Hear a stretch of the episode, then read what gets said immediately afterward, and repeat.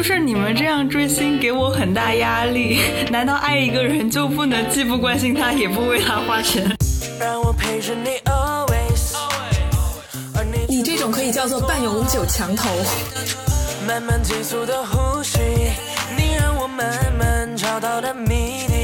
不，我觉得豆瓣八卦小组的本质就是冒犯。你看，我们都不加那个什么，那个叫什么来着 ？Sky，Sky 叫天空少年。大家好，欢迎来到聊天记录 Group Chat。我们是一档关注文学、电影以及由此引发的广泛文化社会议题的播客。这期呢是我们的第九期节目。本期节目呢比较特殊，是一堂饭圈文化概论课。因为我们中的两位主播最近沉迷于追星，所以说想要谈论一下这个话题。在这期节目中，我们将采取三 v 一小班精品教学的模式。帮助另一位主播阿喜推开饭圈世界的大门。下面是我们三位老师的自我介绍。那老师之一就是我了，我是 Clay，我是阿许。我们同时还邀请到了一位在追星方面资历非常深厚的朋友，同时也是我的追星引路人阿鱼。那阿鱼来给大家打个招呼吧。大家好，我是阿鱼。接下来是我们的本期学员。大家好，我是阿喜。同时，大家也可以看到，我们这一期节目叫做 FQWH One O One。之所以叫这个名字呢，是我们一方面想要去模仿饭圈经常使用的这种字母缩写的街头暗号，另外一方面呢，是去模仿一些美国大学会经常使用的给课程编号的形式，去指明我们这是一个入门课程。作为一门入门课呢，我们这门课是希望帮助饭圈文化初学者了解饭圈文化的基本知识。主要教学目的呢是以下几点：第一，掌握饭圈基础黑话，并能在具体语境中识别运用；第二，了解饭圈特有的文化现象，能够在社交场合自如加入饭圈话题的讨论；第三，也是我们认为最重要的一点，是能够对饭圈文化背后的心理思维动机有更全面的认识。在我们正式开始之前呢，想要跟大家解释一点的是，我们在这一期节目中呢，会涉及到一些娱乐圈和饭圈的真实案例的援引。我们几位主播和嘉宾会尽量的保持客观，尽可能的减小粉丝滤镜给我们带来的影响。但是如果在这个过程中，我们有一些可能比较情绪化或者是不那么客观的评论，让大家感受到冒犯的话呢，也请大家见谅。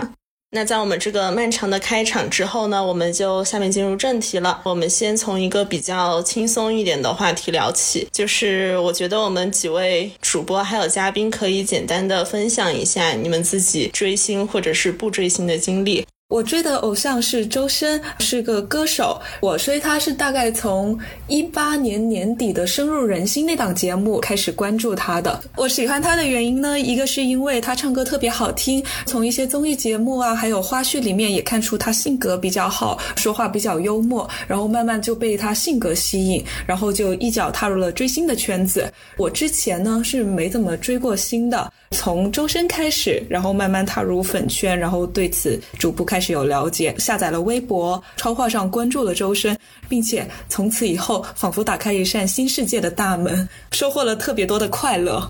嗯，我的追星经历呢，非常的复杂和漫长。就我大概从高中的时候吧，就。关注娱乐圈，然后我那个时候曾经在某顶流还是比较糊的小糊咖的时候追过他，在他成为顶流之后呢，我以为我自己可以保持初心，但是没有想到就慢慢的就脱粉了，然后大概中间有一两年的时间。我觉得我自己没有怎么追星，但是大概有好感一些，也是比较糊的明星，所以我一直都觉得我自己是一个喜欢追一些比较糊的明星的人。但是在今年的六月份吧。我突然粉上了我现在的 idol，他是偶像练习生出道的 Justin 黄明昊。然后呢，大概就是从六月份开始到现在三个多月的时间，然后我觉得我体会到了和我曾经追一些流量明星或者一些胡咖的时候完全不一样的追星体验，然后我才真正的理解到了什么叫做饭圈。我一八一九年的时候看过很多 Justin 的综艺，然后那个时候我大概就对他是从路人到路人好感的一个转变。遍，但是呢，一直也没有太多的关注。我今年突然入坑，是因为我看了杨迪的 vlog，然后。Justin 在里面，呃，素颜出镜，然后我就觉得，天呐，这个男孩子太可爱了，就然后就一发不可收拾了。天呐，想不到你的追星引路人竟然是杨迪 啊！是的，哦，而且我追上我的另一个爱豆也是因为杨迪啊。哦，说来这个，然后我是从周深开始知道杨迪的，因为我之前不怎么关注综艺节目，然后知道杨迪之后，发现他真的是非常非常可爱的一个人，而且非常幽默和搞笑，综艺感特别特别棒。是的，我看过他几乎所有的综艺 cut，他三年拍了两百多部综艺，你居然全看完了？两百多部？不是，因为微博上有一个粉丝叫做不知道能追几天的杨迪粉丝，然后他他的任务就是剪辑杨迪的综艺 cut，你只需要每天去关注他的微博看一段 cut 就可以了。可以可以。然后他大概剪了有那么几十个视频了吧。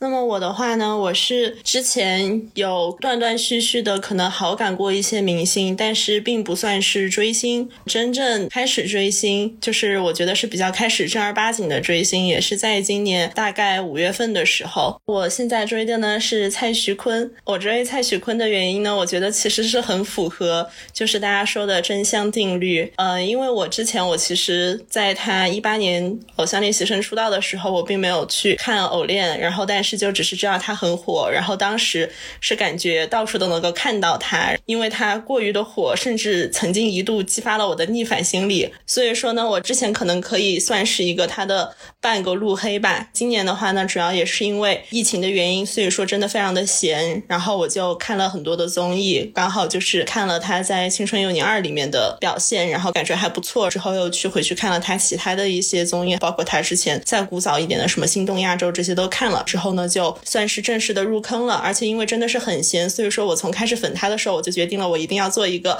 非常非常专业、称职的饭圈女孩。嗯，那么这就是我的现阶段追星的这个历程了。说起来，我跟你一样，我以前也是 Justin 的路黑，我还跟我的朋友吐槽过他，然后现在也真香了。呃，本期学员阿喜，其实理论上讲，我从上高中的时候就喜欢易烊千玺了。但是这次节目录之前，就阿喜问我，你知道易烊千玺的粉丝叫什么吗？我说我不知道。然后我就觉得，我原来对自己的定位是路人粉，然后我现在都 不知道我到底是路人还是算一个粉丝。不是，你还为他花钱呢，粉圈就需要你这样的人。其实我仔细想想，我也没有为千总花什么钱。我原来以为我买了那个那个阿迪达斯的运动鞋，结果发现买的根本不是他代言的那个系列。然后最近买了粉底液，我觉得算我为他花的第一笔钱吧。我觉得阿喜这种应该算录好的状态，就是对这个人有好感，但是没有太多的去关注他，以及看他有什么 update 的信息。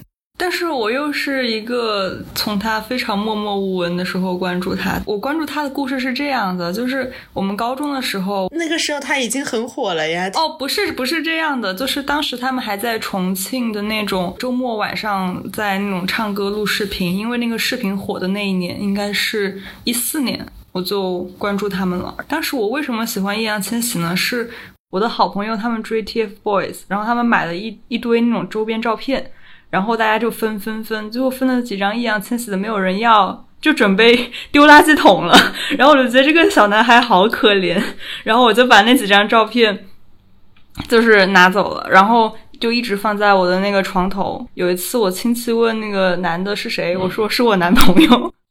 我反思了一下，为什么我如此持续的喜欢易烊千玺，却始终没有进化成一个粉丝？主要有两个原因吧，就一个是我没有微博，然后豆瓣上好像我也不是特别喜欢逛那些娱乐八卦组。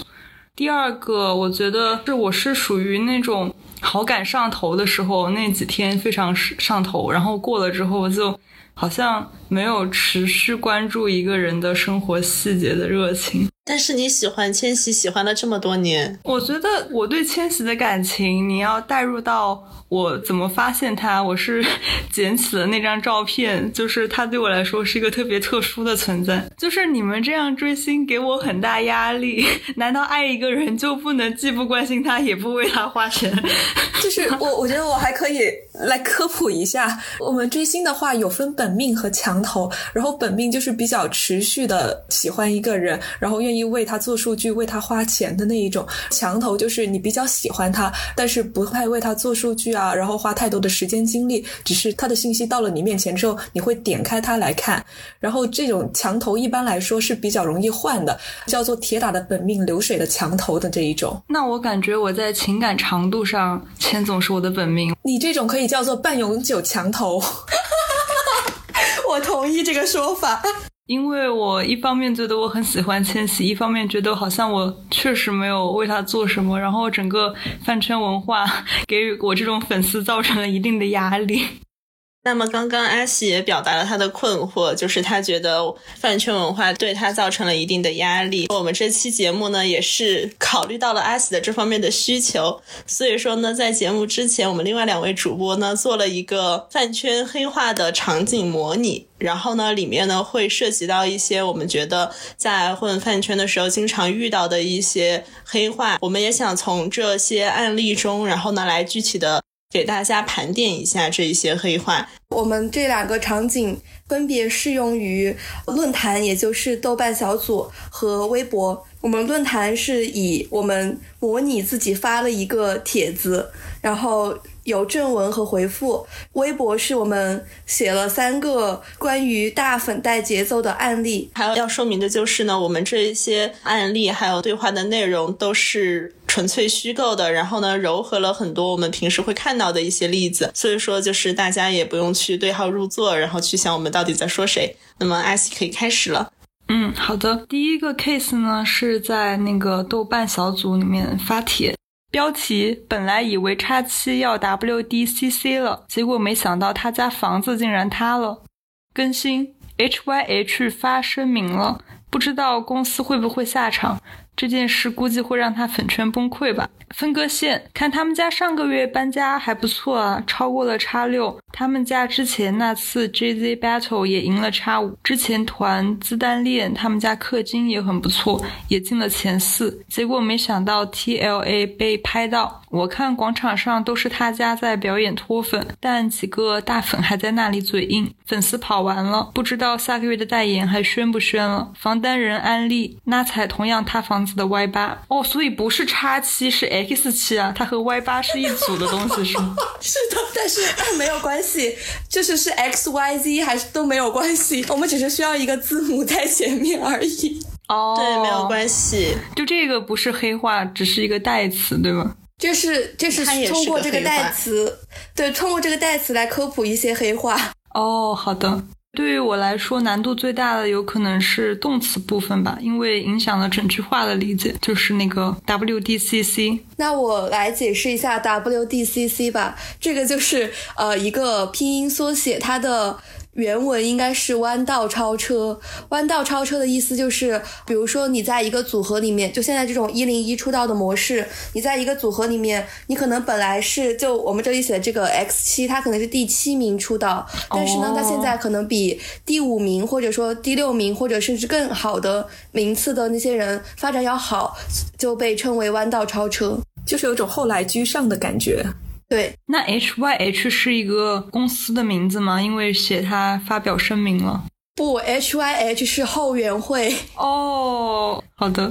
所以说，就是大家在饭圈黑话里面经常可以看到这种拼音缩写，就像我们这期节目的这个名字一样。对，然后我们这里面还有一个拼音缩写是 JZ，就是集资。集资的话呢，就是其实是大部分的时候它是由后援会在领导的，然后通常集资的目的呢是说，嗯，因为这个明星他可能之后，比如说他有代言要宣，或者是说他有一些专辑要发，然后呢这些东西的话呢，粉丝呢会需要花钱去购买。如果只是散粉在自己买的话呢，可能会缺乏一定的这种组织性，所以说有一些粉丝他们的后援会会进行集资，然后相当于就是把这些粉丝的钱来。集中起来，然后呢，由会员会出面去把这些东西给买下来。集资是这样子的一种行为，但是为什么集资要 battle 呢？就是这些选秀出道的 idol 们，因为会经常说什么被质疑粉丝的氪金能力，然后所以说呢，大家会说正好，那反正这些钱早晚也是要集的，不如我们来开一个 battle。然后一方面我觉得也是为了调动就是各个粉圈他们这个花钱的这种积极性吧。但是当然集资这种行为呢，见仁见智了，有些粉圈并不是很支持这种行为。我有个提问：集资之后买的物品，然后是怎么处理呢？一般是在超话上抽奖发出来吗？这个我不知道，因为我们家不集资。我们家也不集资。就是集资的话呢，它有的时候是说，它可能会按照大家给的钱，然后这样子就是比例，然后分给大家。但是有的时候呢，它可能就是这个资金处理上不见得会那么的透明。所以说，很多粉圈他们的，比如说后援会会重组会怎么样的，可能就是在这个集资的环节出了问题。就像比如说选秀到了赛尾，或者是刚刚选秀结束之后的这种集资的时候，大家会说什么？嗯，提海景房，意思就是说有些钱可能会被后援会的组织者给私吞掉了，然后就是说他们拿这些钱自己去买了海景房。哦，那看来这个数数额很大呀。对，很大，就有的时候可以。上百万、上千万，我知道，就是买杂志，其实有的时候他们只是为了要那个数额好看，他们并不是为了说每个人要拿到几十本杂志，所以他们会集资了之后，然后就和杂志方那边商量好，就是比如说买五百万，但是就不用发出来，就只是增加销量就可以，就交增加销量数字，这样不算洗钱吗？就是如果是这种无实物的制造假单量的交易，这个。感觉在法律的灰色地带游走啊！我感觉这个就有点像，就是你在街上看到一些没有人的卖的很贵的商店，他们有可能就涉及洗钱。其实粉圈涉及到钱的问题的话，有一部分其实会有在法律的灰色地带上面。就像我们刚刚说的集资的话，我记得集资的话是要走法律程序的，不是说私人你想集就能集的。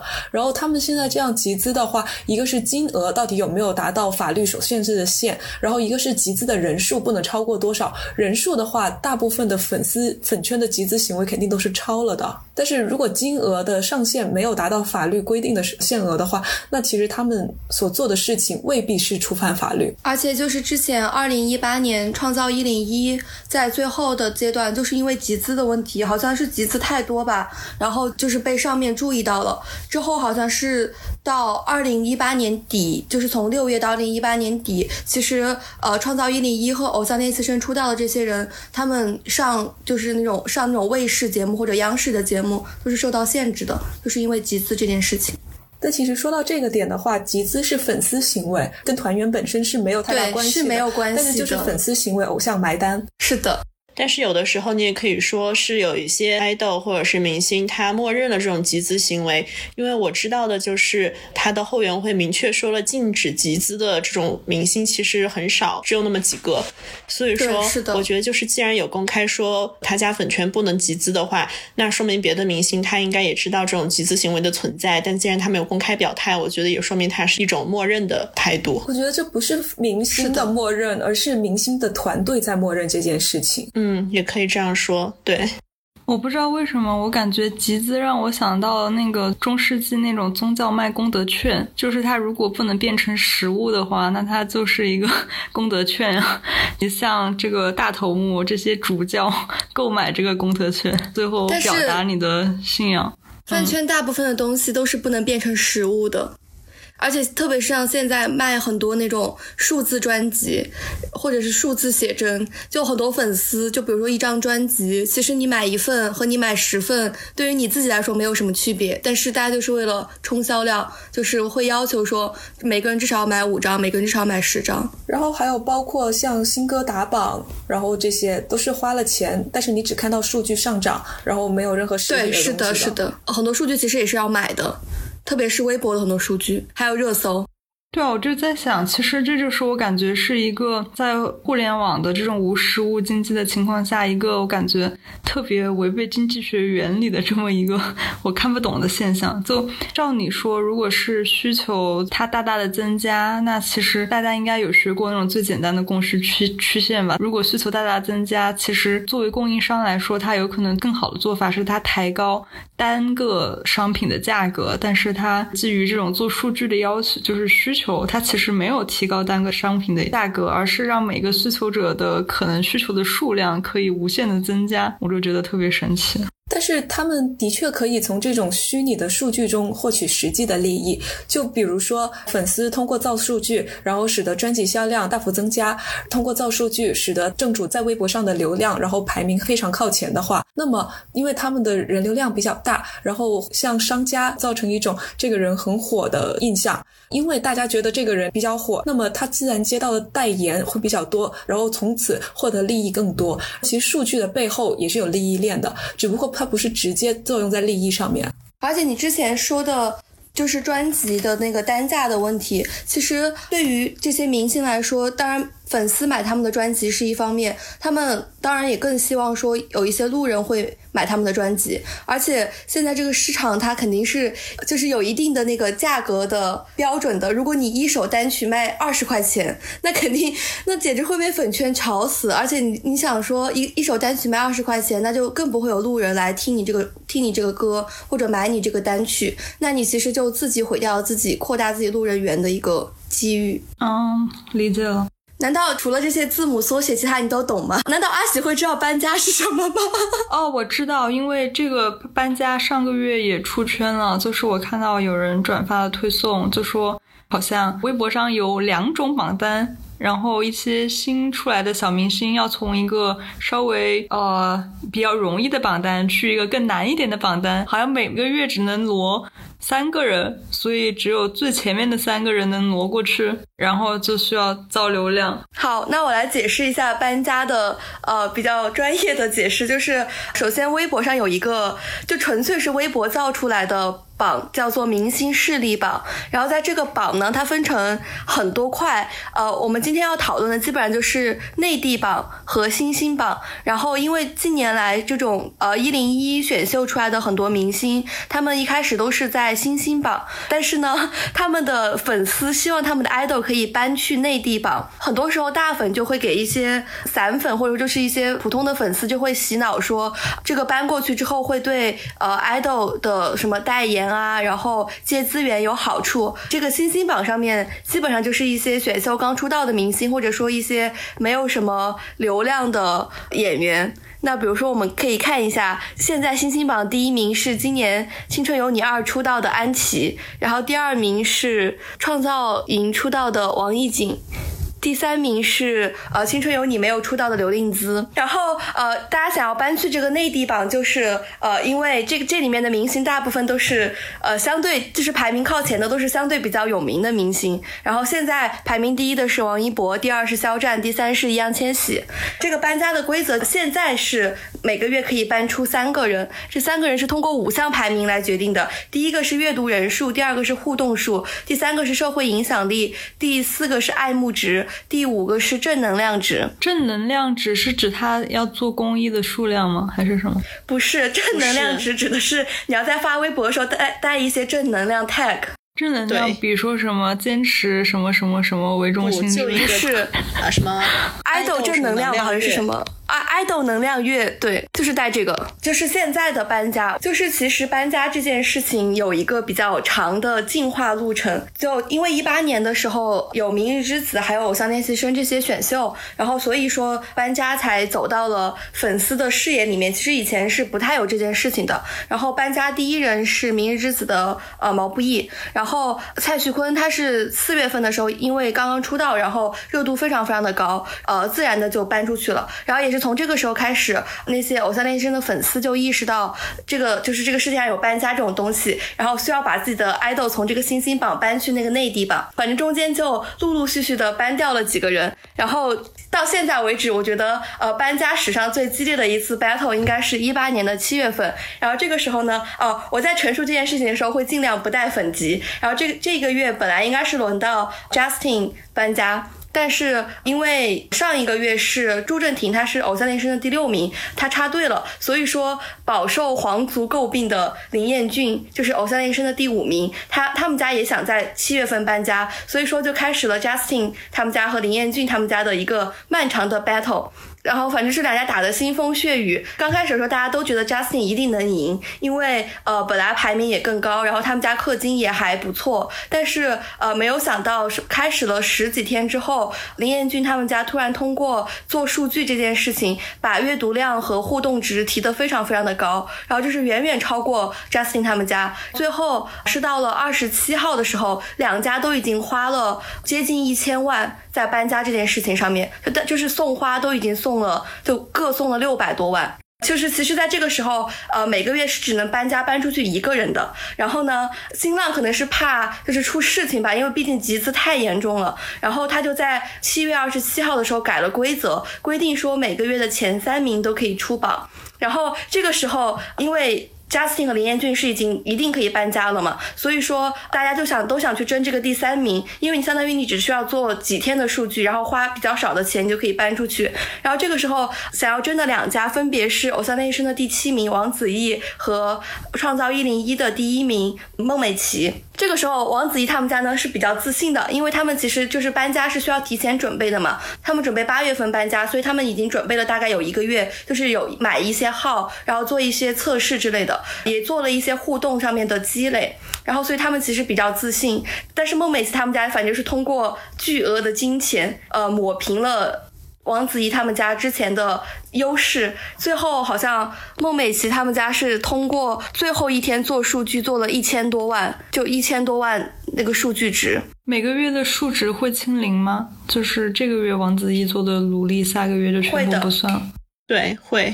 对，然后孟美岐是在最后一天做了一千多万的数据，然后一举超过了王子异，搬家成功。然后王子异的粉圈因此大受挫折，他一直到一九年的一月份还是二月份才从新星榜搬出去。就是从一八年的七月份开始搬家，才从每个月一个名额增加到了每个月三个名额。然后，所以大家都说粉圈应该永远的粉圈的呃，大家都应该永远的感谢 Justin 和林彦俊，因为他们大大的减少了搬家的竞争力。所以其实现在搬家就是大家基本上都是商量好，就是每个月大概就这个月要谁谁谁要搬，就定好三个人，就这三个人搬，然后大家也可以少费一点力，不用那么辛苦的花钱啊什么的。但是上个月就是。出现了一些意外，然后就是有四家要搬家，所以又有一点重现当年的腥风血雨。但是我觉得他们和一八年七月份的那个时候的那些腥风血雨相比，根本就不算什么。因为其实，在一八年七月份的时候，呃，Justin 和林彦俊两家就真的是打了一个月，然后他们还会互粉丝互相给对方写一些 rap，然后来 diss 对方，就真的非常的精彩。我好好奇，就是新浪能够从这样的里面获得一些什么类型的收入？这六百多万，这就是这些钱都是给他新浪的呀？是吗？对，是的。这个买花以前是可以通过钱来买，但是现在是只能通过买会员，然后每个月可以得到几朵花，然后你可以把这个花送给你喜欢的明星。呃，所以说现在很多人搬家的时候，他们 battle，所以就会很多人就可以去薅一些比较低价的微博年费会员。哦哦，然后搬家还有一个人，还有一个人不得不提，就是 Rise 的第七名张延齐，他是到现在为止吧，我知道的唯一一个明确的在微博上提出自己反对搬家这件事情的人。他就是直接发微博说他不需要搬家，虽然最后他的粉还是他的粉丝还是执意把他搬出去了，但是他现在还在每个月通过做公益，然后把这些钱要还回去。他每个月都会捐出去一些钱，然后还会发微博。我我记得好像我看推送的时候说，好像明星他自己评论和转发自己的那个也算分支呀，不是吗？这个是最近新出的规则，就是在一八年七月份的时候还没有这个规则，就是因为。林彦俊是一个非常不爱发微博的人，所以他好像那一个月就发了两条吧，两三条微博。但是他仍然呃是第一名，然后搬家成功了。那个时候就真的是通过每一个粉丝，他就是他就是你做数据，并不是说你点一个赞，然后你转发一个就完了。他们是需要在淘宝上面买很很多号，然后你需要一个一个去测试这些号多久转发一次，或者多久呃评论一条，可以最大的激活这个号，最大的达到那个利益的最优化。然后其实是很麻烦的，就这个是后援会要准备很久的。然后现在就是因为出了一条新规，是呃明星自己评论也可以算是积分的一种，然后所以明星就会疯狂互评，然后导致上个月他们每天互评几百条这种情况出现。那我感觉他们自己互评，其实他们自己也是蛮在乎这个事儿的。对，因为如果你搬不出去的话，会对你的粉圈就是影响蛮大的。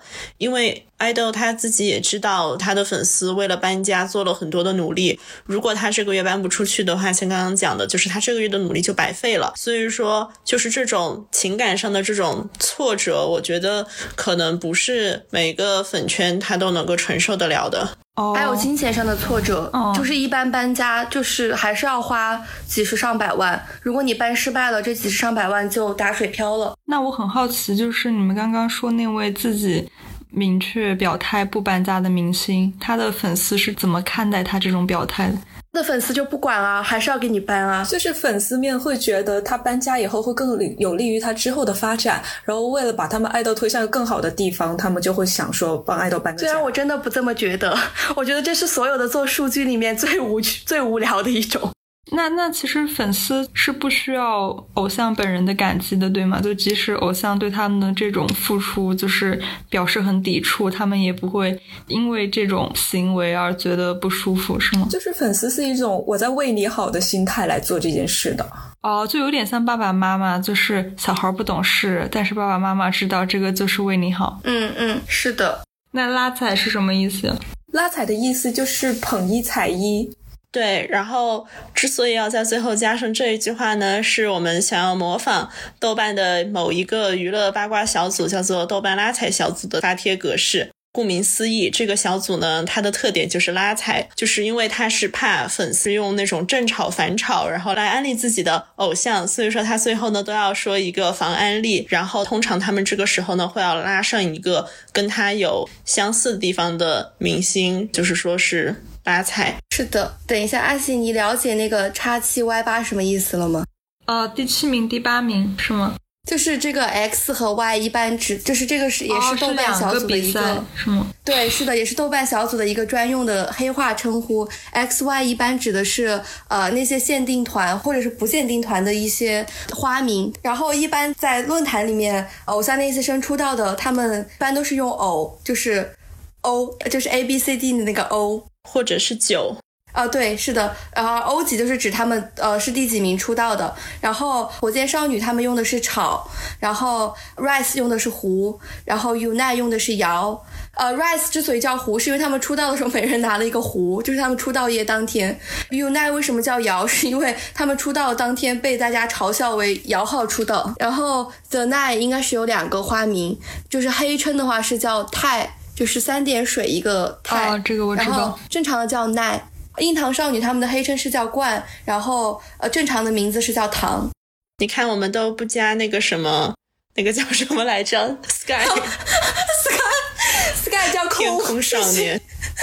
然后其实呢，还有一个在《少年之名》之前的有一个叫做《以团之名》的选秀，然后呢，那个选秀出道那个团的花名叫做 BA。哦，然后那个呃就是 TFBOYS 他们那个二代团时代少年团，他们的花名叫楼。那阿喜，你知道那个 TFBOYS 他们的花名是什么吗？不要为难阿喜了，阿喜连我不这时候都不知道。好的，TFBOYS 的花名叫帝国。帝国让我想到了游戏帝国时代，听着好厉害的样子。下面我来读一下关于这个豆瓣小组帖子的回复。防控站滴滴，这帖子竟然这么糊吗？NBCS 梦里的弯道超车赛时就是个皇族 Five 咖，现在还想超车吗？大爷那个又不是什么好饼，就别给叉七养蛊了。这不是叉叉家的祖传资源吗？不给他还能给谁？他家粉丝现在还处于自我感动阶段，等清醒了就慢慢爬墙了。看来粉丝真的跑了，都没人来控赞了。楼主是叉七黑吧？你的 ID 我都眼熟了，在别的组看到好几个类似的帖了。KSWL 不结婚很难收场，不知道又是哪家酸鸡跳脚出来开黑帖了。楼上的穿穿衣服吧，前面的不要空口安坟祭，又被控赞了，这是下群了吧？从这图来看，之前他家站姐的图是专门把女方截掉了吧？谁又一把洛阳铲把这个帖顶了上来？那就是叉七最红的一天，现在已经是素人了。啊，我觉得有好多东西我能猜出来是什么意思。比如说，谁又一把洛阳铲把这个铁顶了上来？我理解洛阳铲就是考古的意思嘛，就是说这个铁已经糊了很久了。然后谁一回复，豆瓣小组又被发在了前排。嗯，是的，是这个意思，就是挖坟的意思。哦，挖坟，感觉挖坟和考古是一个意思，但挖坟听起来就 很冒犯。不，我觉得豆瓣八卦小组的本质就是冒犯。好的，要是玻璃心，千万不要去逛。楼上的穿穿衣服吧，意思是指他是有粉籍的，但是他装作是路人的样子，是吗？这个意思其实是他掉皮了，对，掉皮或者是裸奔，就是他的粉迹暴露了。哦，好的。然后下面的那个坟迹的，就是前面不要空口安坟迹的那个坟迹，就是粉籍的。在论坛的别称叫焚寂，对，谐音。哦，这两个字很不好打在一起的呀，还得专门挑两个字是吗？焚寂原来是什么意思？焚寂原来是《古剑奇谭》里面那个剑的名字吧？哦哦哦哦，原来如此。我我还猜出来，那个羊的骨头的那个羊骨是苗疆的那个羊骨的同音词，对吧？对，是的，呃，养蛊其实是什么意思呀？字面上的养蛊我能理解，但是和代言有什么关系？养蛊的意思呢，就是说，比如说一个明星，他可能之后有一个什么资源，比如说他要接一个剧，或者是他有一个什么代言，然后这种情况下呢，大家在他。官宣之前，或者是说给出官方预告之前，大家可能都不知道。然后，但是这个时候呢，就会有一些直粉或者是直黑，然后呢，他可能会先在这些论坛或者是微博上的营销号，然后呢，开始说就是去放瓜。这些瓜呢，有的是真瓜，有些是假瓜。然后呢，如果是假瓜的话，会出现这样子的情况，比如说。有人说，哎，他下个月要接一个代言，然后但是到了下个月却发现他没有这个代言，那其他家的粉丝可能就会说，你不是说你们家有代言吗？竟然没有，然后就会出现一种被别的人嘲笑的这种情况。所以说这种行为就是叫做给别人家养蛊。很多粉丝他们会在乖冤之前，哪怕他们可能知道这个是个真瓜，他们也会先在下面回复什么非官宣不约，相当于是一种提前给自己搭一个台阶下的这种感觉。然后画饼和养蛊就是差不多的意思。就我听懂了，但是我还是没 get 到，就是这个词它形象在哪儿呢？养蛊就是要养嘛，从他小时候还没引的时候，先先把它放进去来养，然后现在他们代言还没官宣，也就还没成熟呢，就现在还是一个还没有成型的状态，你就去说出来，就相当于有种养蛊的状态。哦，好的。那阿西，你还有具体的问题吗？有控赞，就是豆瓣小组要怎么控赞？控赞的意思是说，因为豆瓣小组大部分的大组，他进组都是有一些规定的，然后所以不像微博，就是呃所有的粉丝都可以回复，他很多粉丝是不能回复也不能投票的，然后所以他就要通过点赞一些有利于他们家的评论，呃，因为豆瓣小组它是最开始的时候会显示热门评论，然后所以让一些点进来的路人一眼就可以看到热门的评论，对他们家比较有利，所以为了防止控赞，很多人在开一些比较有争议的。帖子的时候，就会在前排都打好几个防控赞，防控赞，先让路人把这些防控赞给点上去，那些粉丝就没有办法来控赞了。现在第二个方法是开投票哦，不在组内的不能投票。对，就是比如说明星的美丑的帖就会开一些投票，然后这个投票又衍生出，呃，因为很多不在组里面的人其实是看不到投票结果的，然后所以呃最开始应该是孟美岐的粉丝就做了一个链接，你可以把这个帖子的链接放放进那个。网站里面，然后你就可以看到投票的结果。原来豆瓣小组的点赞还有这么神奇的功能，我学习了。是的，对。然后像里面说下群，就是说，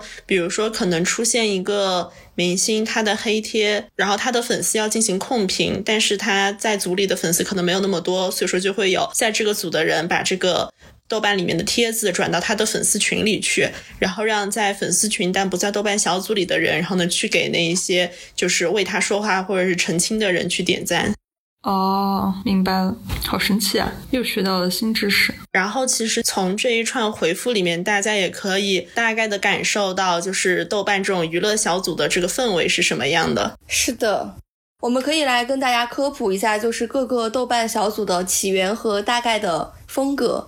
就八组的起源其实是呃《康熙来了》八组的全名叫豆瓣鹅组，它以前应该是叫八卦来了小组，然后后来被要求整改了，所以就改名叫鹅组。他们最开始应该是康熙来了的一个小组，就专门是大家就在里面讨论康熙来了这个综艺的各种事情，然后呃后来才是扩大到一个公共的八卦小组。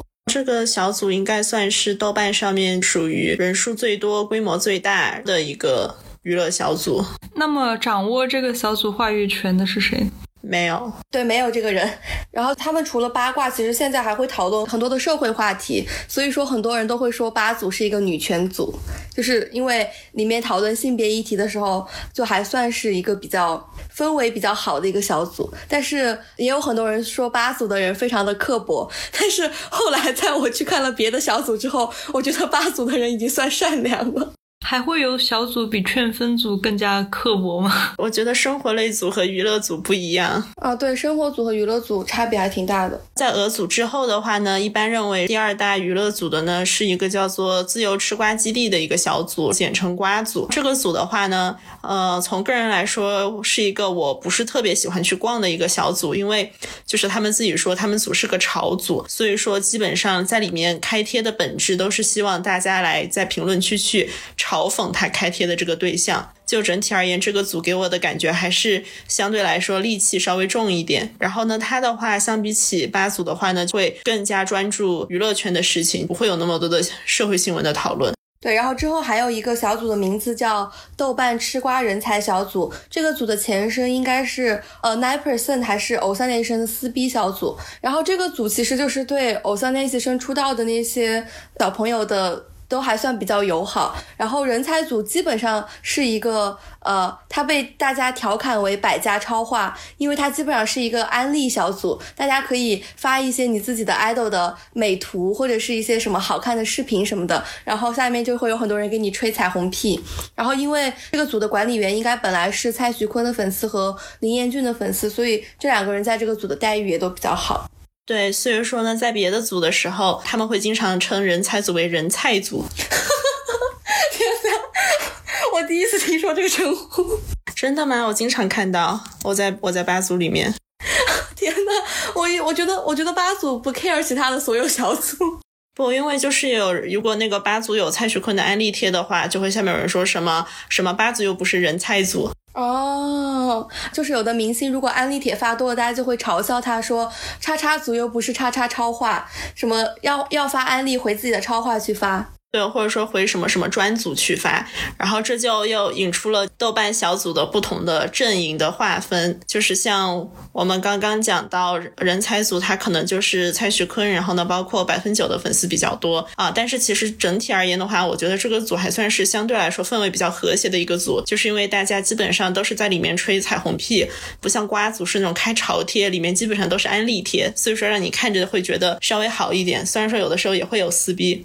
他撕逼的形式都比较和谐，都是以发自己家的案例为契机来来撕逼。然后呢，就是与人才组比较类似的一组呢，是我觉得是青青草原组吧。这个组的话呢，就是也是被称为是某几家的后花园，某几家的超话，包括比如说像嗯易烊千玺的粉丝和吴亦凡的粉丝，还有肖战的粉丝，据说就是比较喜欢去这个组里面。然后，当然同样就是在这个组里面呢，他们几个明星的对家在那个组的待遇就很差。对，所以说就是我们应该也可以提一下，在豆瓣的不同的小组里面有不同的组宠和组潮，还有组静这种。那他不同组的组长有什么就是那种？权利啊，和和那些什么特权？其实组长和管理员的权利就是可以有一些封禁一个帖子的权利，以及把人踢出去和放进来的权利，然后啊有删帖的权利。所以说，如果你在比如说你在人才组发一些呃蔡徐坤的黑帖的话，你可能就会被删帖。哦，就相当于是从组长那里控评了。对，是的。然后八组有两个呃，就是 you know who，就是不能提的名字，一个是李易峰，一个是 Angelababy，他们俩。不能被提的原因都差不多。然后李易峰是因为之前应该是有人在，就挺早以前了吧，有人在八组造他的谣，然后他觉得是造谣，然后所以他就把八组给告了。所以从那以后，八组就决定让他红黑俱灭，然后就再也不在里面提他了。然后他在八组的代号叫不可说。当然他的帖子非常少，所以我经常逛八组的时候都会忘记李易峰这个人，我总觉得他糊掉了。然后 Angelababy 是因为他删帖太严重了，就是有一段时间是因为大家嘲他比较厉害吧，所以他就是你只要在帖子的名字里面带 Angelababy，或者是正文里面有他的名字，都会被删掉，所以大家就用他女他这个词来代替 Angelababy。然后所以八组你如果看到什么专门以他这个开头的，基本上都是写呃 A B 的帖子。为什么要删他呀？因为黑贴呀，因因为管理员喜欢他吗？不是啊，Angelababy 自己删的呀，他可以他可以下他可以下资本的力量。然后还有，其实今年就是二二七以来，然后呢，肖战在八组基本上也是被禁了。然后就是大家有的时候会喊他那个男人，但是有的时候还是会露出来他的名字。还有一点，我觉得也是挺挺搞笑的，就是八组里面的人会给各个明星取各种神奇的名字，比如说像 Angelababy，我知道有些人喊他杨天宝。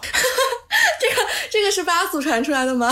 对，因为我之前看过有个贴，就是说什么八组给哪些人起的名字，你觉得很很精彩，然后 提名的就有真的这些。很精彩。对，然后还有像范冰冰叫做 Joey，然后、啊为什么对，是的，因为他罚款罚了九亿，哦，对，然后和他相对的话呢是周冬雨，前段时间被称为 Zoe，为什么？因为他当时有一个片酬一亿的新闻。还有的话就是财组，刚刚我们讲了一下财组的一个发帖的一个规则，嗯，他自己的这个发家的历史呢是通过《青春有你一》这个选秀节目出来的。对，但他现在还比较小，规模比较小。但我觉得主要的原因是因为他的进组规则实在是太难了，就是你要向组长展现你有拉踩的能力，你要不然就在申请理由里面写一段非常精彩的拉踩的话，要不然你就去他的有一个备用小组里面发一个帖子，然后证明你拉踩能力非常强。然后如果他觉得你很棒，他就可以提前放你入组；如果不行的话，他就会拒绝你。这个好搞笑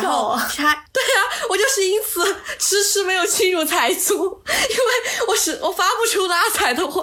然后他的组长的名字叫做吴磊，所以大家在财组提吴磊的时候都会直接说组长啊。然后八组的组长名字叫做段奕宏。我之前看到一个段奕宏，他还真的有拿着豆瓣俄组的那个那个画面，然后拍一张照，就是因为那个人是他的粉丝，然后所以就是他陪着大家玩梗。所以明星都是会看豆瓣小组的，对吗？有的团队会看，嗯，而且有的人还会就是那种什么，比如说八组先开始潮了，然后就突然开始删帖啊什么的，然后或者说在微博上面做澄清啊什么的，然后就会有人吐槽说，呃，什么八组又被视奸了。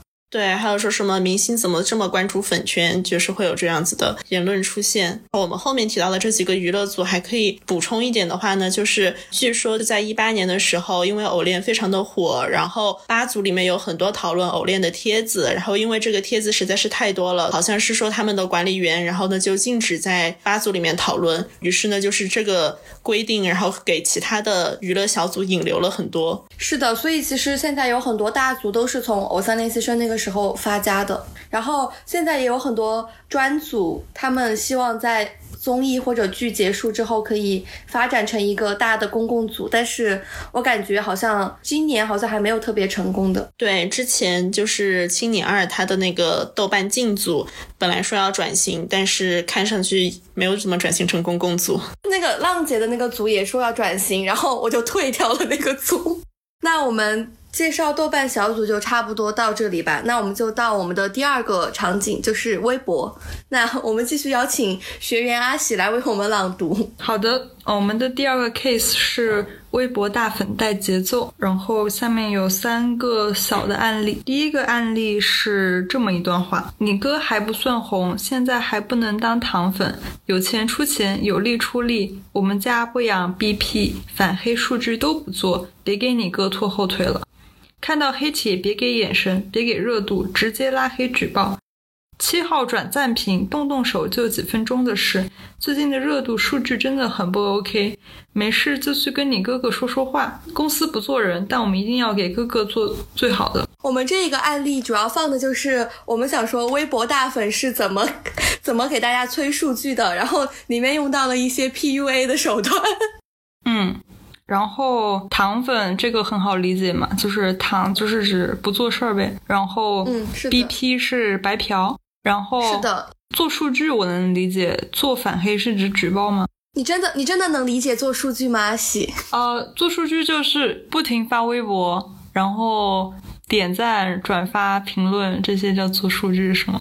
嗯，不完全是这样，就是做数据，呃，那种比较有热情的粉丝都会有十个号，然后他要不停的切号来转赞评。哦，所以做数据和切号转赞评就是一回事儿，对吧？就切号转赞评算是做数据的一部分。嗯，好的。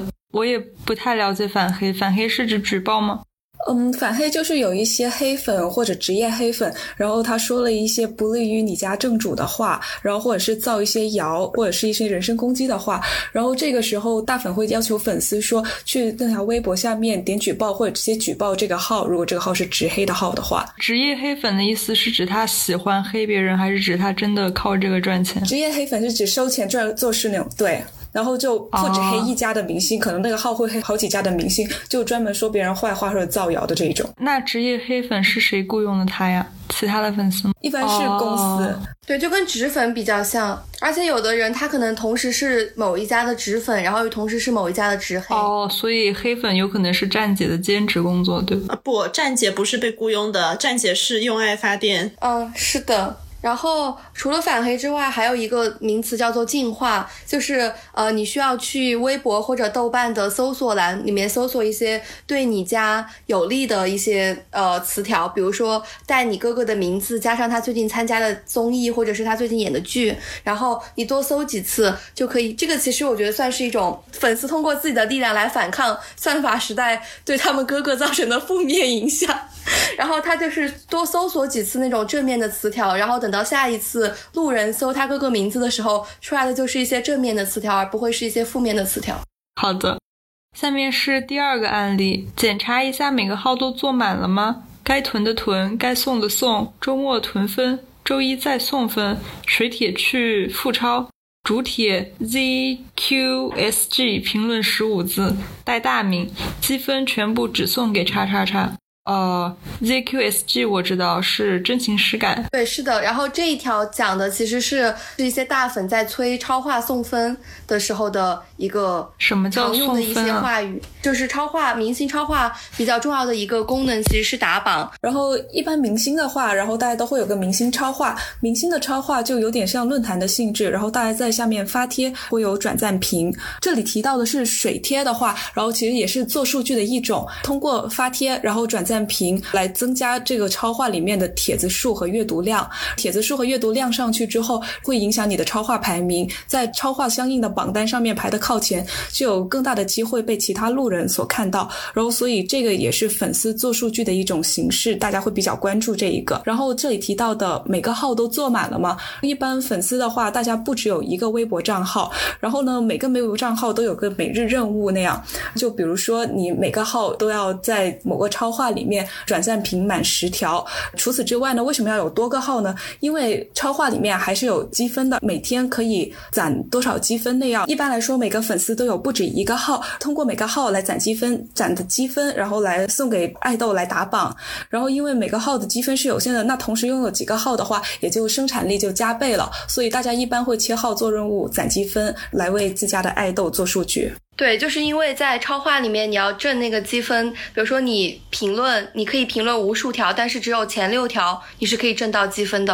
然后它每天的上限好像就是六六七十分吧。然后反正呃，你如果有十个号的话，你可以攒六七百分这样。然后副超主要就是为了给大家攒积分用的，就是主超话主要是为了安利你的爱豆，就是发一些具有安利性质的十五个字以上的文案，然后再加上一些绝美的图片，比如路人点赞的时候就可以看到这个爱豆，然后他有可能就会被呃安利到。然后副超的话就是发一些什么互捞互评，大家就可以通过这个过程然后来攒到一些积分。而且一般的就我们家的超话反正是就是周末的时候要求大家要囤分就。不要送，然后到周一的时候再统一送出去。这个是起到一个什么作用呢？因为超话是每周都要重新清算的，所以你在周末送分就不太划算。然后我知道是很多明星他是会在就是生日之前，他们家的超话就是会呃囤一部分的分，然后让他生日的时候那个排名可以往前面冲一冲。主超和副超是同时被发明的吗？就是这个主超和副超，它其实。它们本质上是一样的东西，就是它们都是超话。然后在超话里面的话，嗯，它有很多的不同的板块。比如说，像我们通常讲的是明星超话，通常开在明星这个板块里面的超话，就是算作是这个明星的主超。然后其他的还有一些超话，比如说什么饭圈啊，比如说 CP 啊，就是这些都有各自的这种超话榜。所以说，开在其他板块里面的与这个明星相关的超话，通常被算作是这个明星的副超，就是大家。在比较这个明星他们之间的这种超话排名的时候，看的是明星超话里面的排名，然后但是这些副超呢也与明星本身有关，但是大家不会把他们当做一个拿来就是评比的一个参数。但是豆瓣有的时候会比副超的发帖量，我非常的无语。对，但是其实就像因为不同的明星，就是他们复超的数量不一样，有的他可能只有比如说三四个复超，有的可能十几个复超，所以说其实你很难说他该拿哪个复超和哪个复超比，而且就是因为复超越多，所以说肯定也是相对来说越分散嘛。是的，然后只有明星超话是可以打榜的，其他都是不可以的。是的，就因为我们家是在音乐榜的那个超话里面，然后所以我们家是没有打榜的。真的呀，这么好，天呐，太羡慕了。然后。那个积分全部只送给叉叉叉，就是因为其实有的人他是多单，就他可能会比如说就是积分会对半，比如他有八十分，四十分送给这个明星，四十分送给那个明星，但是在呃大粉看来，他就要鼓励大家都去做这个明星的唯粉，就是把所有的积分都送给这一个明星。多单是然后在他们看来是最好的。多单的意思是他同时粉好几个明星。对，我们这里可以来科普一下，就是像唯粉、CP 粉、多单这种团。粉一类的概念，那从唯粉开始吧。唯粉指的就是你只粉这一个明星，或者说你的本命只有他一个，你只为他一个人做数据，只为他一个人氪金。其实很多时候，你如果想要加入这些微博的数据组，或者是反黑组，或者什么进化组的话，你都需要证明你自己是一个唯粉，加上你的氪金记录。如果你还同时粉其他明星的话，你是不可以进这些组做数据的。唯粉这个词的话，其实一开始是区别于团粉而造出来的，然后现在就很多那种成团的，大家都是一个团那样粉一个一整个团，或者一个团喜欢不止一个的。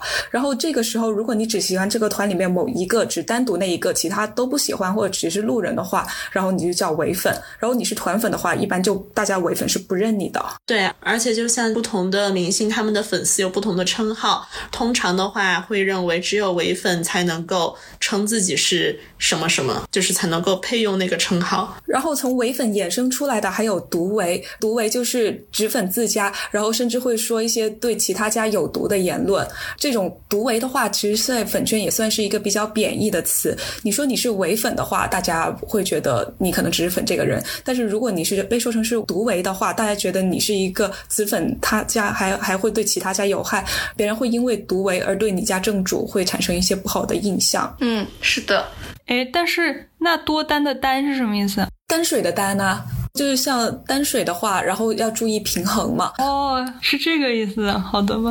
然后饭圈的另一大类就是 CP 粉，CP 粉顾名思义就是你粉一对男男 CP 或者女女 CP 或者男女 CP，然后你就同时粉他们两个人。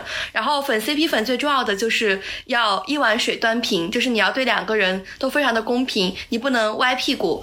呃，歪屁股应该是粉 CP 的一大忌。然后另一大忌就是 CP 粉一定要圈地自萌。为什么要圈地自萌？就是因为呃大部分伪粉都是非常非常讨厌 CP 粉的。比如说 A 和 B 是一对。CP，然后你粉他们两个人的 CP 的话，如果你在只有 A 的视频下面不停的刷和 B 相关的话的话，你就会被人怼，然后还会造成呃大家对你这个 CP 的印象非常不好，对。然后 CP 粉为什么大家都常常说他们处于饭圈的最底层？呃，我觉得一是因为一般这个 A 和 B 都是彼此的对家，所以唯粉肯定是不会喜欢 CP 粉的。谁会喜欢呃粉你的 idol 和你的 idol 的对家的一个粉丝呢？所以唯粉就天然的是比较排斥他们。然后第二个是因为 CP 粉他们的消费力相对来说会比唯粉低一些，因为毕竟你一块钱要掰成两半用嘛。然后又 CP 粉又比较强调说要。一碗水端平，所以就是其实我粉的 CP，就比如说一个专辑是二十五块，一个专辑是九块的话，那就会要求说你买的数量和你买的价格要比较要比较平均。就比如说你买一张二十五块的，你就要买三张呃九块的，或者说你你要买九张二十五块的和二十五张九块的，这样来平衡，然后这样才算一个比较合格的 CP 粉。但是这样听起来，这个 CP 粉像是分别粉了两个人，那它的 CP 的部分在哪呢？就是一般 CP 粉磕糖的话，它是磕两人的互动。哦，好的，是的，就是你点进那些超话里面，就是一些呃他们的糖点，就是一些他们以前的视频或者他们的互动，或者是他们的一些绝美的图片。然后其实磕 CP 也分成磕就是剧里面或者书里面的 CP 和磕 RPS，然后 RPS 就是真人 CP。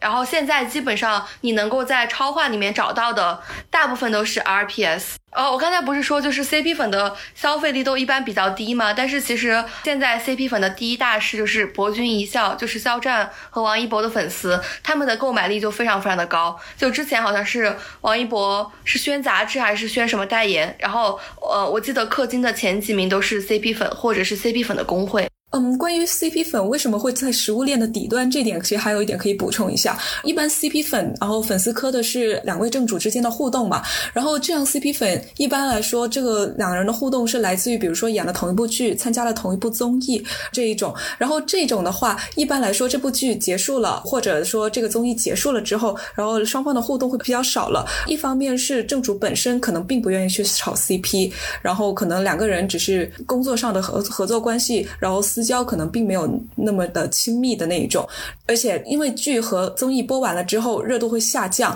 热度下降之后，然后大家炒 CP 的那种氛围就减弱了。然后这个时候，如果 CP 粉还是在那疯狂的蹦跶的话，其实会引起唯粉挺大的不满的，而且唯粉会觉得这不符合正主本身的希望和想做的事，然后所以 CP 粉就不太受欢迎，在某个程度上。而且大家就是每一家的唯粉都希望从 CP 粉里面提纯出属于他们自家的唯粉，但是 但是 CP 粉显然大部分是拒绝被提纯的，然后所以说就会就你没有被提纯的话，你就是处于食物链的底端。但是 CP 粉随着这个剧和综艺的热度的递减之后，他们自己也会慢慢的脱 CP 粉的圈，然后转转化成唯粉，是的，然后这种自然的过程吧。是的，所以一般在剧刚刚结束的时候，大家都会很积极的去提纯。我觉得可能还有一点，就是因为他在磕两个人的 CP 的时候，可能两个人是差不多的这样子的一个位置，但是可能在之后的发展中会出现其中一个发展的更好，另外一个发展的没有那么好。所以说，在这种时候，可能唯粉的话，他会觉得如果你继续磕两个人的 CP 的话，会有这种捆绑的嫌疑，就是所谓的捆绑或者是吸血。是的，然后弱势的那一方就会被骂。那我们下面进入第三个案例，这条还无前排，给点热度，每人转二评五暂时，内赞两千以上，唠唠自家人。这句话前排的意思是指没有热门评论吗？嗯，可以这样说。啊，那这个二五十是什么特别的数字吗？转二评五暂时，就大粉给的任务。啊，对，大部分都会给这种类似的任务。然后这条一般什么情况下会见到呢？就比如说，呃，有些新的代言，然后或者什么活动，然后涉及到你家的爱豆，然后官方发了一条这样的微博，那么自家的粉丝，然后会去把这条呃给这条微博的热度，把相当于把它捧高一些。首先会呃去到这条微博的底下，然后留评论、转发，然后点赞。除了点赞这条微博以外，还会点赞这下面跟自家的正主相关的正面的评论，然后那样的话。成为热评之后会被更多的人看到，同时这些热评的话，你可以写一些安利自家爱豆的话，然后相当于是在微博下面又进行对自家的正主进行正面的宣传。对，而且特别是在呃，比如说一条微博里面出现了好几个明星的时候，粉丝就会进行一场控赞的 battle，然后谁 battle 赢了，谁就可以 获得那个前排的那个位置。对，这个就叫捞自家人。像豆瓣一样要控赞吗？这个不叫。控赞，这叫控评。微博控评的本质就是去给你们家自己的评论点赞。但是因为微博它的那个算法比较神奇，就是不是说就不是每一个号都是说你你的赞最多你就可以在最前面，而是一些质量好的号，你有可能比如说一千个赞和一千两百个赞，但是 A 这个号 A 它的质量比较好，它只有一千个赞，它还是可以比那个号 B 的一千两百个赞在上面。所以很多时候呃就是这些粉圈的大粉他们都需要去就是测试哪些号是比较好的，就是比较阳光的，然后就可以呃用这些号来评评论，就控赞会比较容易。然后就是控评这件事情，最近也是引起了一个争议。就是我觉得一直以来大家不喜欢饭圈的一个很重要的原因，就是因为大家不喜欢控评。粉丝控评之后，大家就看不到这个就是这一条的路人的真实的想法了嘛。特别是一些有争议的话题的时候，大家可能根本就不想看到你粉丝的控评。最近一个比较典型的事情就是那个抗议剧叫什么《最美逆行者》，然后它不是引起了很多争议吗？很多人都在微博上面骂他嘛，就是有一些性别上面的争议。然后肖战的粉丝因为肖战参演了这个剧，然后就到这些呃。其实比较负面评价的，或者说他们的官微下面进行控评，但是其实路人根本就不想看到这些控评，路人就是想让官微或者说让其他的人看见大家对这部剧有多么的不满。但是由于肖战粉丝的这个控评的行为，大家就看不到了，所以大家就是对他们比较愤怒。然后由此引发的就是呃有一个新的抗议剧叫《在一起》，就马上要上映了，应该就是今天上线。然后所以说邓伦，然后还有杨洋他们家的粉丝就提倡。说在这种比较敏感的抗议剧的评论下面，就呃大家都拒绝去控评。然后还有关于控评的话语这一点，大家一般控评的评论都是一些 slogan 式的、口号式的、没有内容的话。然后这样的话，就你一热评一路看下来，全部是一些没有内容、很空泛的口号式的话，然后大家也会造成一种审美疲劳。那像我们刚刚看到的这三个案例，其实是很多时候你在进入一个粉圈，然后当你 follow 了一些大粉或者是那种粉团官微的时候，你会经常看到的话术。但是呢，并不是说每一个粉丝可能都会参与到这样子的行为，去听这样子的话术，去煽动他们的情绪。那么这种人呢，我们通常会称为他们为 solo 追星。你们有谁想要解释一下 solo 追星的吗？solo 追星，简而言之就是不混饭圈，就是你不去参与很多。论坛的讨论，你也不加入粉丝群，然后你可能也不是非常热衷于去做数据，你可能也不是非常热衷于在超话里面去发一些安利你爱豆的帖子，就是因为追星它本身是一个你的行动要某种程度上听一些大粉的指挥的行为，但是 solo 追星就是你一切行动只听你自己心情的指挥，就是因信称义的粉丝叫 solo 追星，我能这么理解吗？嗯，你就那你可以这样理解吧。对，然后还有一个就是 solo 追星的话呢，因为他不加入这些官方的组织，或者是不听从这些官方组织人员的调动，所以说他其实在爬墙啊这些方面就也会非常的自由。是的，因为我觉得现在追星是一个沉没成本很高的事情。就比如说你在一个明星的超话已经签到到了十九集、十级、十一级，你要一下子放弃去另外一个粉圈的话，这是一个非常大的代价。solo 追星和散粉有什么区别吗？哦，我也。想问这个问题，我觉得可能没有区别吧。我觉得散粉可能平常他还是会做一些数据什么的。散粉基本不做数据。不过 solo 追星可能也会做，就很少。其实我想知道它和白嫖粉的区别是什么，因为我觉得 solo 追星好像也不怎么做贡献。solo 追星他会花钱，solo 追星可以花钱集那种。白嫖是什么钱都不花，然后白嫖可能是从一个超话吸取养分，然后来供供给另外一个正主。好，那么我们关于这个饭圈入门以及黑化指南的科普就差不多到这里了。如果大家感兴趣的话，也可以就是自己去亲身实践一下，逛一逛豆瓣，看一看微博，可能也会有不一样的体验。其实我们这一期节目呢，就像我们刚开始讲的，我们有三个这个教学目的，但是因为我们在录的过程中发现这个信息量太多了，也可能是因为从学院的角度来讲，对于饭圈真的是有很多的好奇和疑问。这一期的时间已经远远的超出了我们原先的设置，我所以说我们决定把这一期节目就是分为两期。那么在下一期呢，我们会着重讨论一些关于饭圈的洗脑包，以及可能是说对于追星人的一些刻板印。象，然后来谈一谈我们各自从追星或者是不追星的角度是去怎么看待这样子的一些印象以及言论的。如果想要继续听我们升华版的饭圈入门介绍的话，欢迎再继续收听我们的下一期节目。好的，谢谢三位。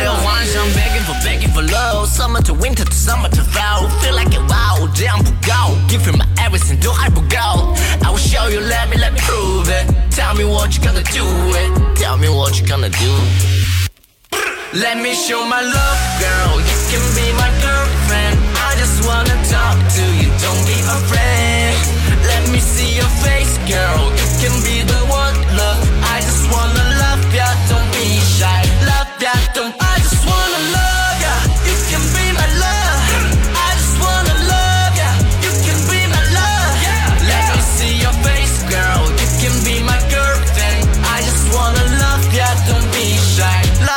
don't be shy. 嗯，就让我用一切把你喂饱满足。